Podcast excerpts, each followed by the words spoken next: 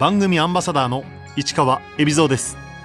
このコーナーは毎回一人の障害者アスリートチャレンジドアスリートおよび障害者アスリートを支える方にスポットを当てスポーツに対する取り組み苦労喜びなどを伺います。ゴールボール男子日本代表宮敷浩二です。宮敷浩二選手。1995年大阪府吹田市生まれの25歳小学5年生の時に視野が狭く物が見えにくくなる網膜色素変性症と判明。2017年日本ゴールボール協会が主催する人材発掘プロジェクトでゴールボールと出会い2018年から本格的に競技を開始。1メートル82センチの長身を生かした守備と高さの異なるバウンドボールを投げる技術で競技歴2年で東京パラリンピック代表に内定ゴールボールで金メダルを目指します。宮敷選手は小学生の時に網膜色素変性症と判明しました。小さい頃から暗いところがまず人より見えにくいなっていうのは感じていてであと視野についても少し人より狭いのかなっていうのは思っていたんですけど真ん中のところは見えるので携帯の文字であったりとか何かの表示であったりとかっていうところは視野の中であれば、まあ、読むことはできるぐらいの視力は残っています。巣の中から覗いているような感じです。中学校までは野球少年だった宮敷選手。目の病気が分かってから視力が落ちていく中どうプレーしていたんでしょう？そんなになんか自分が障害だとも思わず普通にやっていました。冬場の夕方とかやっぱ暗くなるのが早い時期とかは結構見えにくかったりはしていたんですけど、それ以外は普通にやっていたと思いますね。はい。ポジションは？キャッチャーずっとやってましたね。キャッチャーだったからできたのか、まあ外野もやることもあったんですけど、まあ基本キャッチャーが多くて、キャッチャーフライが割と見失ったりっていうことが多かったですけど、打つ方は意外と普通にできていましたね。感覚でやっていたというか、高校からはソフトボール部に入部。強肩のキャッチャーとしてプレーしました。高校ちょうど野球部がない高校でちょっと高校遊ぼうかなって思っていたんですけど高校に中学校の野球部の先輩がいて来いよっていう形でそれでソフトボール部に入ったっていうような感じですね。高校3年の時に国体の予選に行ったっていうような感じですね。宮関選手は大阪選抜にも選ばれましたが周囲には目のことを黙っていました目のことでできないと思われるのがどっか嫌でその頃はやっぱりどうしても障害をすごくマイナスに自分の中で捉えていてそれを言い訳にしたくなかったっていうのもありますし周りに気を使わせたくなかったっていうのもありますし言うことのメリットをあんまりその時感じなかったというかあまり言いたくなかったっていうのがその頃はありましたね。高校卒業後は鍼灸マッサージの資格を取るため大阪の盲学校に進みました。高校卒業の頃にやっとこうやっぱり自分が目が悪くなる次第に進行していく病気っていうのも分かっていたのでやっぱりこう進路の上で例えば目が見えなくてもできる仕事って何だろうとかいろいろ自分の中で考えてた時に、えーまあ、マッサージとか鍼灸とかそういうところだったら目が見えなくてもできるんじゃないかなっていうのを思っていてで、普通の専門学校とかをいろいろ探していた時に、たまたま盲学校の中の、えー、理療科っていうところがあって、まあ、これだったらいいんじゃないかなっていうところで盲学校に行きましたね。盲学校で視覚障害者のための競技フロアバレーボールを始めた宮敷選手それがきっかけでゴールボールに出会います盲学校に入学後視覚障害者向けのフロアバレーボールを始めた宮敷選手。その全国大会で出会った人からゴールボールをやってみないかと誘われます。ちょうどそのフロアバレーの大会が8月と9月ぐらいにあってでそのゴールボールの発掘授業っていうのが12月ぐらいにあったんですけど、まあ、その3ヶ月間ぐらいで YouTube であったりとかでこう動画を見ながらこういう投げ方をするんだっていうのを一人で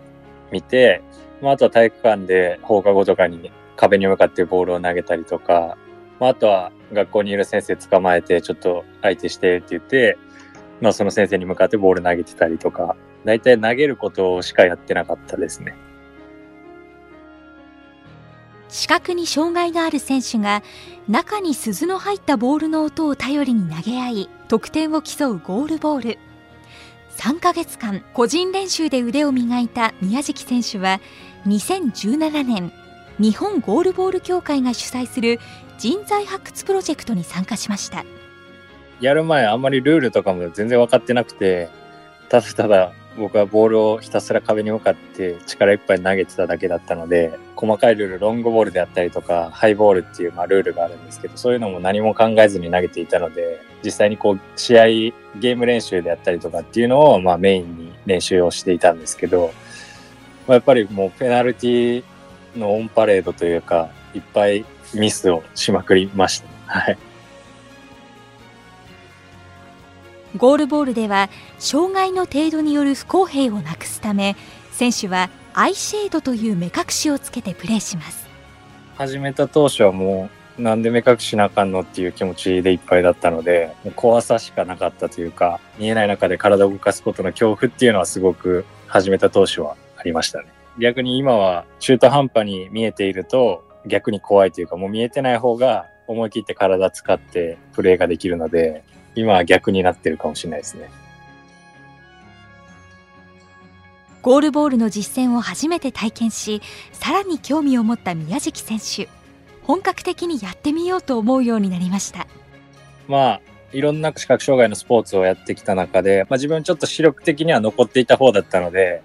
なんかこう視力の強い弱いだけでスポーツのうまさが決まっちゃうのが自分の中でこう何か燃え切らないなんかこう熱くなれないっていうところがあったんですけど、まあ、ゴールボールはアイシェードして全員同じ視力のレベルでできるのでその中でやっぱり自分の力を試しやすいというかこう気兼ねなく思いっきりできるっていうところが自分の中で魅力の一つだったかなと思います。個人競技ではなく団体競技のゴールボールを選んだ理由は？やっぱり野球やっててチームスポーツの楽しさというか、あんまり一人でスポーツやることはあんまり好きじゃなかったので、やっぱり球技っていうところと、まあ、あとはチームスポーツっていうところで、プラスでやっぱり世界を目指せるスポーツってなると、やっぱりゴールボールが一番魅力的だったかなと思います。ゴールボールの選手発掘プロジェクトに参加して本格的に競技に取り組む決意をした宮敷選手は上京を決意。両親も協力してくれました。東京に行く1週間ぐらい前に俺就職で東京に行くわみたいな感じでこう急に言ってかなり多分驚いてたと思いますけど割とあっさり受け入れられたというか何でもやらせてくれるような親だったんであそうなんやぐらいのリアクションでしたね。初心者だったにもかかわらずゴールボールの活動を認めてくれることを条件に就職先を探した宮敷選手。2018年春現在勤務する株式会社サイバーエージェントウィルに入社しました。採用試験の時がちょうどゴールボールの発掘プログラムの少し前だったと思うんですけどまだゴールボールもやってもないんですけどただ自分で一人で練習してる中でなんかこれだったら日本代表とか世界を目指せるんじゃないかなってこう勝手に直感で思ったので、そういうのを認めてくれるとこを探そうって思って、ちょうど一発目の面接だったので、まあ落ちてもいいやっていう気持ちで、そしたら採用担当の人が僕ら応援しますよっていう形で結構理解のある会社でよかったですね。上京後、関東の強豪チーム埼玉サンダースに入団しました。ツイッターでたまたまそのゴールボールっていうのを調べたら、まあ、今代表で一緒にやってる選手なんですけど山口亮河っていう選手がいて、まあ、その子に直接連絡をツイッターの中で取ってみてそしたらゴールボール埼玉でやってるよみたいな話を聞いてじゃあそっちの方で練習してもいいかなって言ったらいいんじゃないですかっていう形であじゃあ埼玉に行こうと思って決めた感じですね。ボールひたすら僕は一人で投げていたので、ボールを投げる力っていうのは、ちょうど同じタイミングで始めたような子たちもいたんですけど、まあその中で頭一つ抜けていたかなとは、その当時は思いますね。埼玉サンダースに加入して特に磨きをかけたのはバウンドボールでした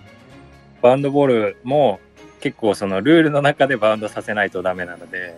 かなりこう手前の方からバウンドしてだいたい10メートルぐらいこう飛ばして投げるっていうのが一番いいボールなんですけど。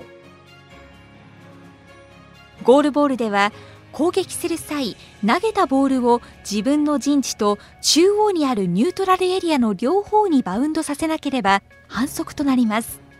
2バウンドで相手の体に当たるようなボールを練習していましたね。やっぱりこう高く弾みつつも推進力のあるボールっていうのを投げないといけなかったので最初はその推進力っていうところがうまくいかなかったんですね。